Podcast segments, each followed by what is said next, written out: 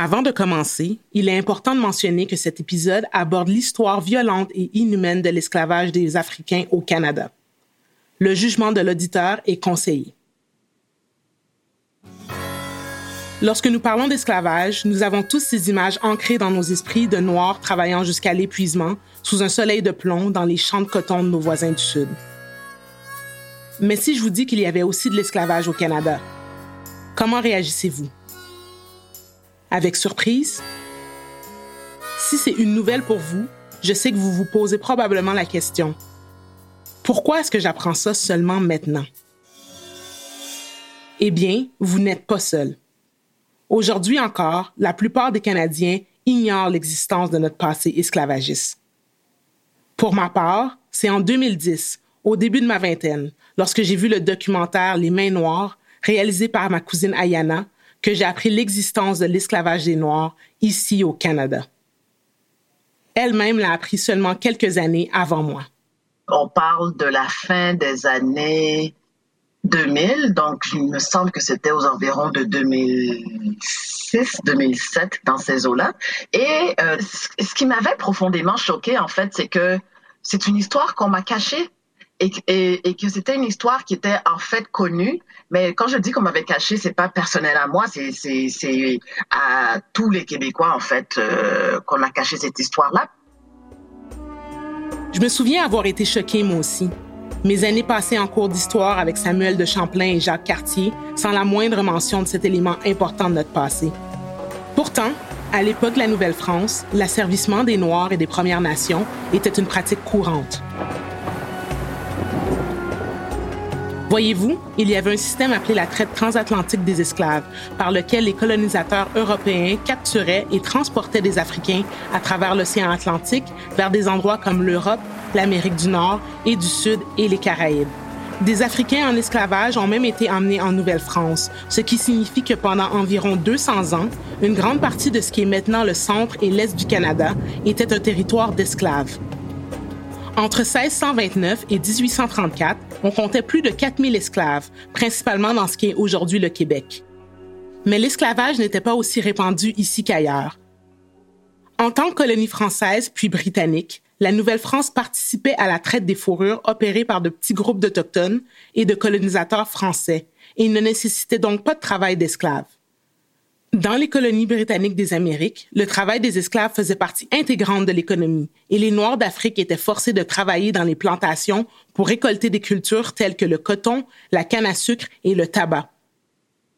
La plupart des Noirs réduits en esclavage dans ce qui est maintenant le Québec étaient forcés de vivre et de travailler dans des maisons familiales, principalement à Québec ou à Montréal. Mais au fil du temps, l'esclavage est également apparu dans les colonies britanniques et françaises qui sont devenues le Canada. Aujourd'hui, je vais vous raconter l'histoire d'une femme en particulier, une femme noire asservie du nom de Marie-Joseph Angélique. Avant que ma cousine Ayana ne réalise son documentaire sur l'esclavage en Nouvelle-France, elle a produit une pièce sur Marie-Joseph Angélique. Dans son documentaire inspiré de la pièce, Ayana a fait revivre Angélique en jouant son rôle dans les reconstitutions. Une des raisons pour laquelle j'ai voulu incarner Angélique aussi, c'est parce que euh, c'est pas le personnage euh, typique d'esclave euh, dont tu parles justement. Tu sais, il y a, y, a, y a, tout un, euh, un courant, si on veut, qu'on appelle au cinéma Hollywood les films d'esclaves, où ce sont des victimes. L'histoire de Marie-Joseph est devenue plus grande que nature. C'était une femme esclave au franc-parler qui vivait à Montréal au début des années 1700 elle s'est rebellée contre son asservissement forcé et a tenu tête à sa propriétaire française. Résultat, on a prétendu qu'elle aurait allumé un incendie.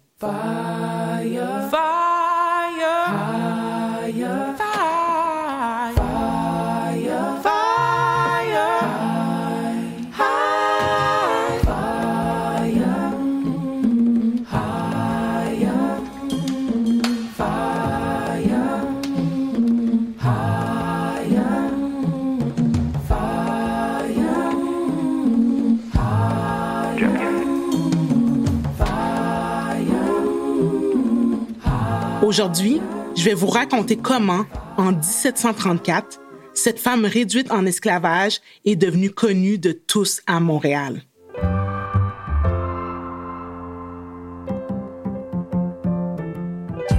Je m'appelle Josiane Blanc et vous écoutez Fort et Libre, une balado-diffusion de Historica Canada. Parce que l'histoire des Noirs est l'histoire du Canada.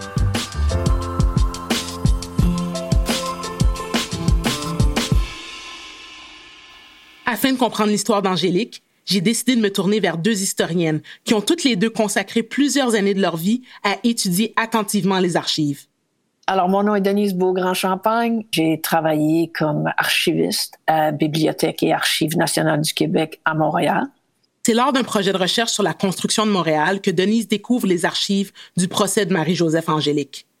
Marie-Joseph Angélique a été jugée pour avoir déclenché un incendie qui a détruit une grande partie du vieux Montréal en 1734. Mais avant que Marie-Joseph ne soit accusée d'avoir mis le feu, avant même son arrivée en Nouvelle-France, les archives nous apprennent qu'elle est née au Portugal. Les archives historiques nous apprennent également que c'est un Néerlandais du nom de Nickus Bloch qui la possédait et qui l'avait amenée à New York. On ne sait pas comment elle est arrivée en Nouvelle-France, mais nous savons qu'elle a été vendue à un homme du nom de François Poulain de Francheville et qu'elle s'est retrouvée à 20 ans, esclave à Montréal, travaillant dans sa maison.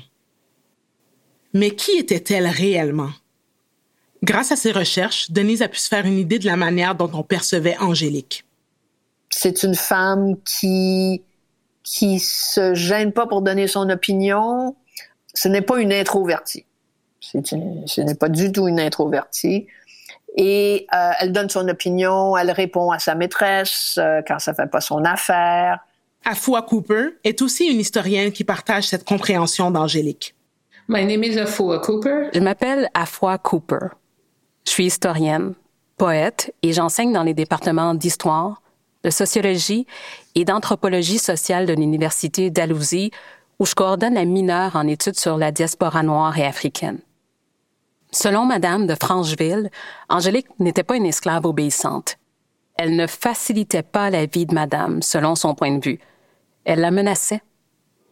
Elle avait dit à la Madame qu'elle allait la brûler. Elle l'a appelée une à la figure. C'est une femme, une esclave, une noire à Montréal qui a une personnalité comme Angélique, euh, ça dérange.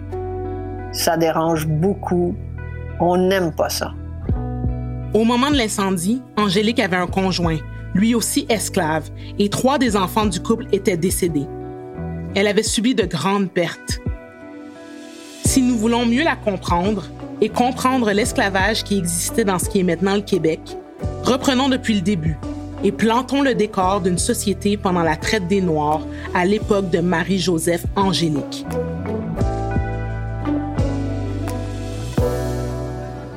Alors, sur la question des débuts de la vie de Marie-Joseph Angélique, euh, il faut que les gens comprennent euh, qu'il n'y a pas de journaux à l'époque, euh, que tout ce qu'on a, tout ce qu'on possède sur l'histoire d'Angélique est contenu dans le procès qui a été tenu contre elle en 1734.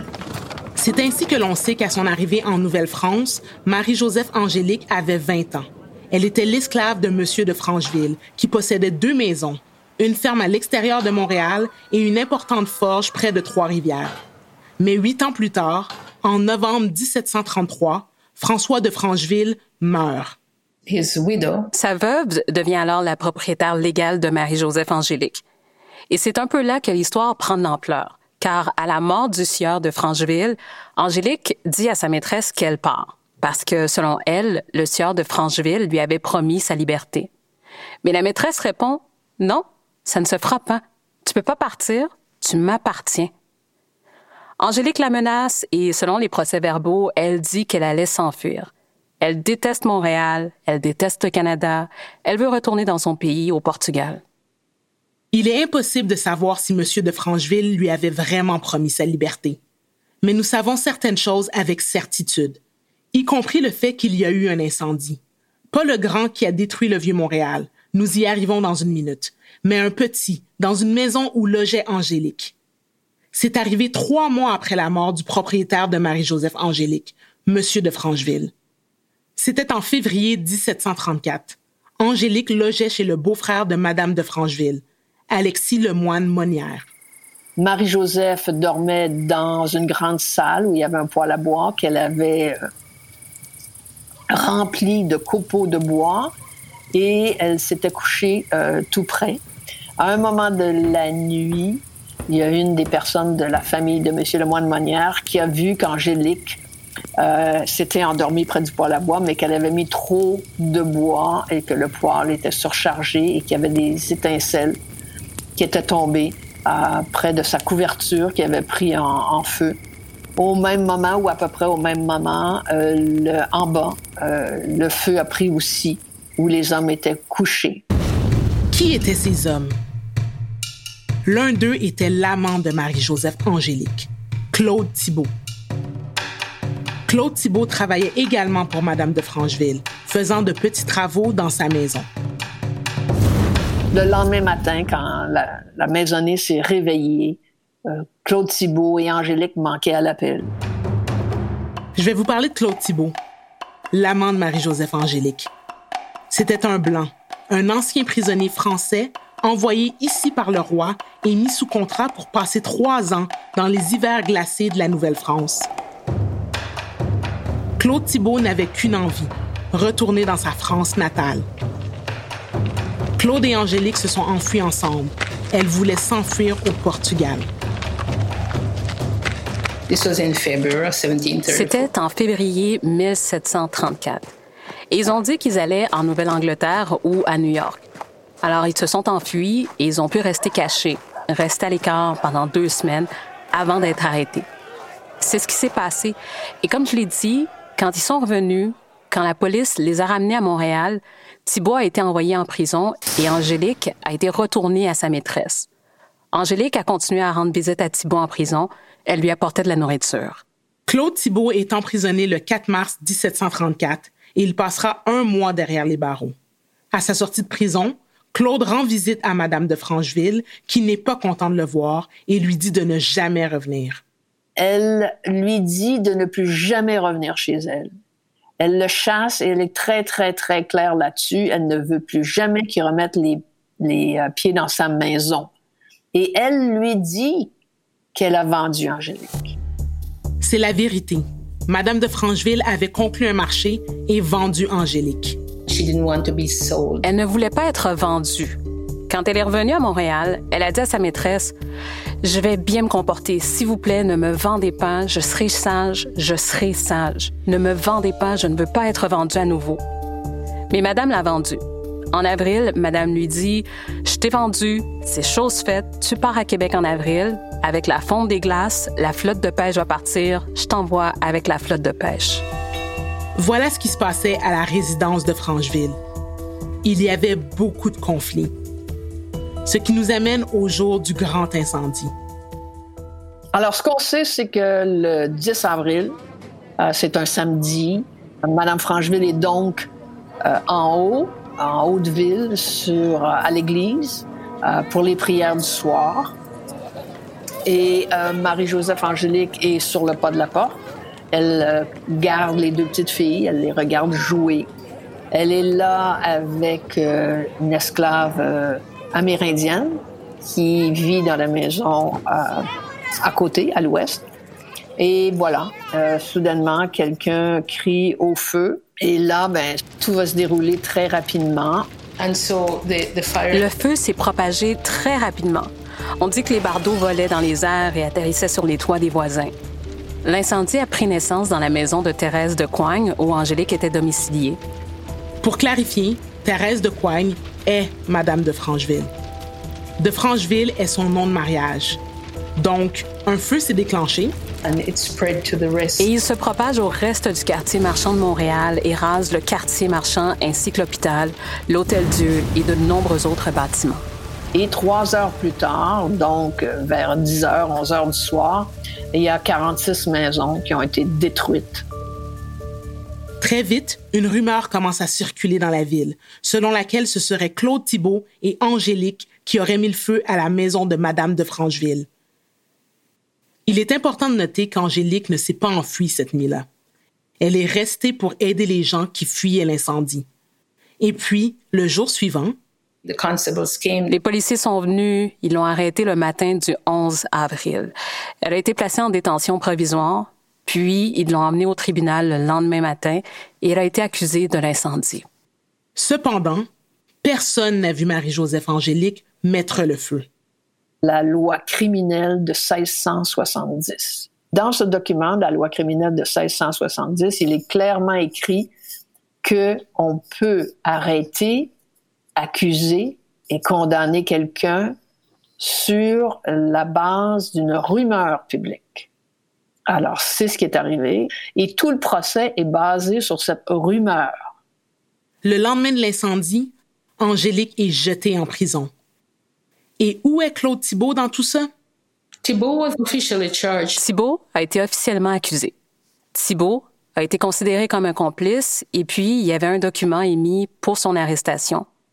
Mais il avait déjà disparu. Et on tente de trouver Claude Thibault pour l'arrêter, mais personne ne sait où il est.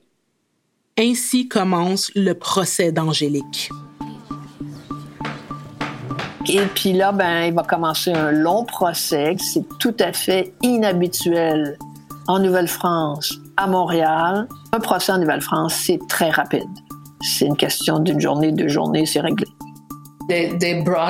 Ils ont fait venir au moins 24 personnes. Des témoins qui ont dit Oui, on l'a vu. On l'a vu regardant vers le toit. Et comme on l'a dit plus tôt, un témoin a rapporté elle m'avait dit qu'elle allait faire brûler sa maîtresse. Elle voulait retourner au Portugal. Un autre témoin a dit qu'elle détestait le Canada. Tout le monde dit la même phrase. Je ne sais pas qui a mis le feu à la maison de Madame Francheville, mais je crois, je soupçonne ou je suis certain que c'est Angélique. C'est tout le temps la même phrase. Puis, après plusieurs semaines peu concluantes, un nouveau témoin est appelé à témoigner contre Angélique. Une euh, petite fille de 5 ans qu'on amène devant le juge. Donc, on voit qu'en Nouvelle-France, à cette époque-là, même les enfants pouvaient témoigner. Marie Amable Lemoine Monnière est amenée devant le juge par son père, Alexis Lemoine Monnière, qui est le beau-frère de Mme Francheville. Monnière est le beau-frère chez qui le premier petit incendie s'est produit. Vous rappelez-vous quand Marie-Joseph Angélique avait rempli le poêle à bois et s'est endormie et que le matin, elle et son amant Claude s'étaient enfuis? Oui, c'était chez Monnière et maintenant, sa fille de 5 ans est présentée comme témoin au procès. Marie Amable. Et elle a dit, elle a témoigné qu'elle avait vu Angélique avec le poêle et qu'Angélique regardait le toit et ainsi de suite. La petite fille va déclarer qu'elle a vu Angélique monter au grenier avec une petite pelle et des tisons. Face à ce nouveau témoignage, la réaction d'Angélique est d'autant plus surprenante. Elle se penche vers la petite fille. Elle va chercher dans, dans Angélique va chercher dans son tablier un petit morceau, un morceau de sucre. Et elle l'offre à Amable. Et elle lui dit Oh, you poor thing. Oh, ma pauvre. Qui t'a poussé à dire ça? Tu es si gentil. Veux-tu un bonbon? Une friandise? C'est fascinant, non? Elle ne dit pas T'es une menteuse, c'est pas arrivé, tu m'as pas vu parce que je l'ai pas fait. Rien, rien, rien. Elle se penche vers Marie Amable. Elle lui dit Qui t'a dit de dire cela? Et c'est tout. C'est là que le procès s'arrête. Avec l'entrée tardive d'une témoin âgée de 5 ans.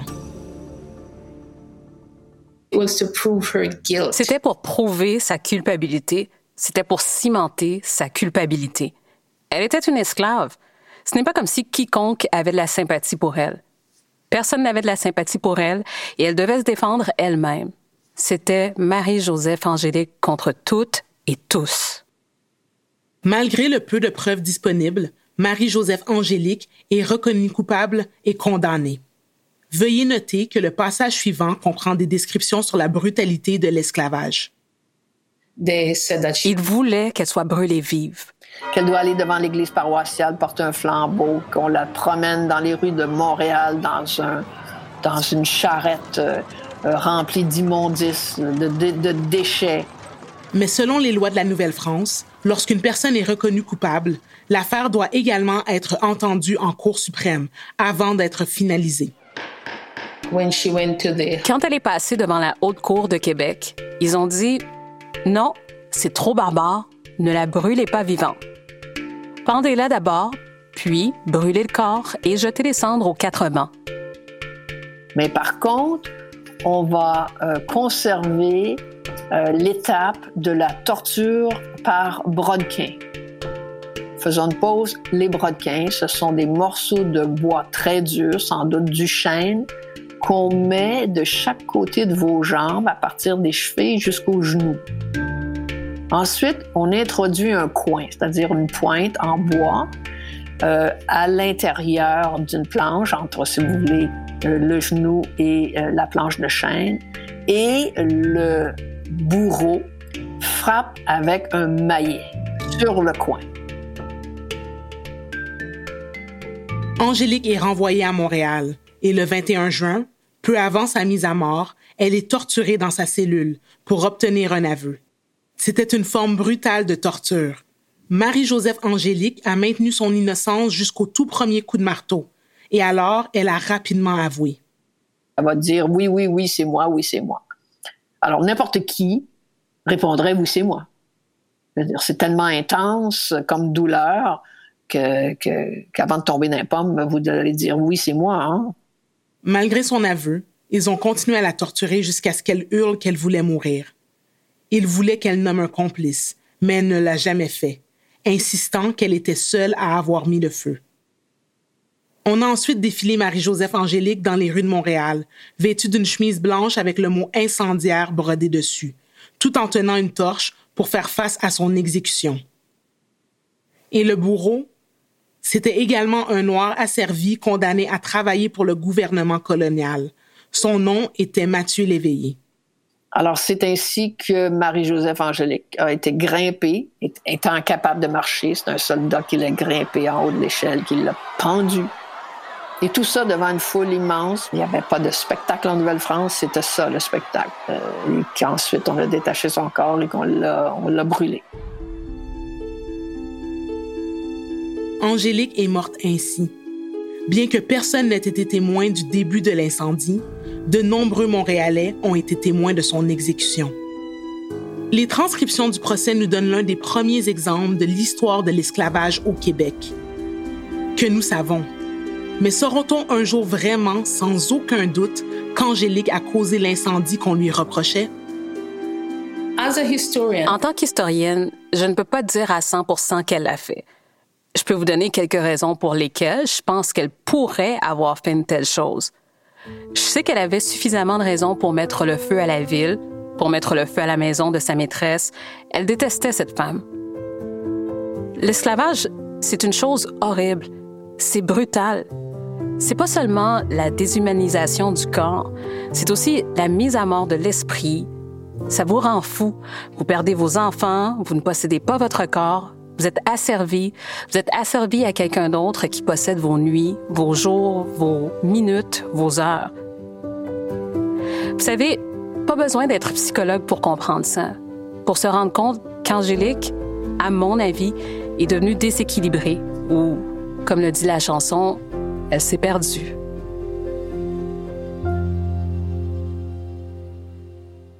Mais pour Denise, il ne fait aucun doute que Marie-Joseph Angélique n'a pas mis le feu à Montréal cette nuit-là.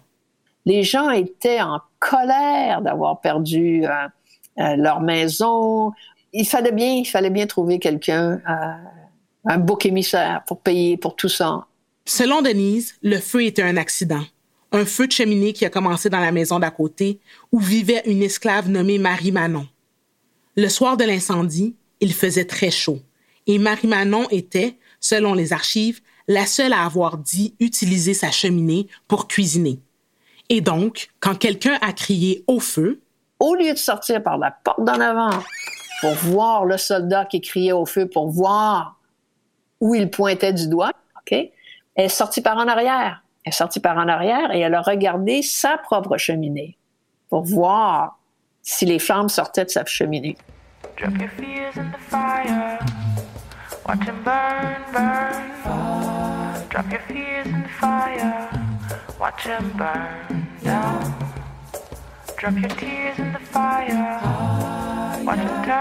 turn. Drop your tears in the fire, watch them turn into rain.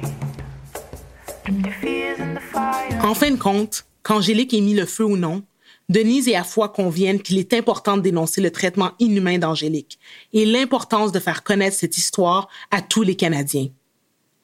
Je veux dire, ma cousine et moi, deux femmes noires qui avons passé toute notre enfance dans le système éducatif québécois, n'avons jamais connu l'histoire de l'esclavage au Canada. Toutes les personnes qui travaillent sur cet épisode, nous n'avons eu connaissance de l'esclavage au Canada qu'à l'âge adulte. Comment se fait-il que tout cela nous ait été caché? Nous devons tout simplement refaire le programme scolaire et le rendre obligatoire. Marie-Joseph Angélique est incluse aujourd'hui dans les programmes scolaires de plusieurs provinces. Mais comme le souligne Afoi, il existe un problème systémique. Dans de nombreuses provinces et dans de nombreuses salles de classe, l'histoire de l'esclavage au Canada n'est guère plus qu'une note de bas de page historique. À toutes les 20 ans, on va refaire les livres d'histoire. Alors, il faut être présent au moment où ces livres d'histoire sont faits pour être sûr qu'on va parler de l'esclavage, pour être sûr qu'on va parler des Noirs.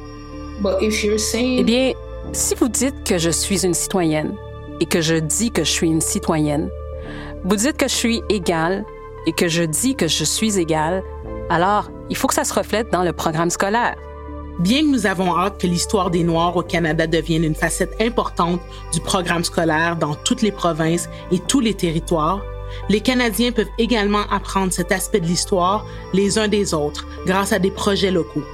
Il y a une dizaine d'années, à l'été 2009, ma cousine Ayana a joué la dernière représentation de sa pièce, non loin de l'endroit où Angélique a été pendue. Quand la pièce euh, s'est terminée, je me rappelle, je suis retournée euh, dans ma voiture, puis je me suis mis à pleurer, en fait. C'est comme si j'éprouvais une profonde gratitude. Quelque part en moi, il y avait, euh, si on veut, cette partie de moi qui disait, ben, merci pour cette expérience-là, puis euh, merci d'avoir euh, euh, interprété euh, ce personnage-là. Quelque part dans mes rêves, je me dis, peut-être Angélique qui me remerciait d'avoir euh, euh, raconté son histoire. Et euh, j'étais très euh, fière d'avoir pu le faire, puis aussi très euh, humble d'avoir euh, pu interpréter ce personnage-là qui est tellement plus grand que nature. Depuis 2012, près de la station de métro Champ-de-Mars à Montréal, une place porte maintenant le nom de Place Marie-Joseph Angélique. Malheureusement, il n'y a pas de plaque ou de description qui l'accompagne. Il n'y a aucun moyen de savoir pourquoi on l'a nommée en son honneur. Quelle est ta vision, toi, après avoir fait un documentaire? Est-ce que tu crois que Marie-Joseph Angélique l'a fait? Euh, où j'en suis aujourd'hui, euh, c'est que qu'elle ait mis le feu ou pas, vraiment, pour moi, ça n'a plus d'importance.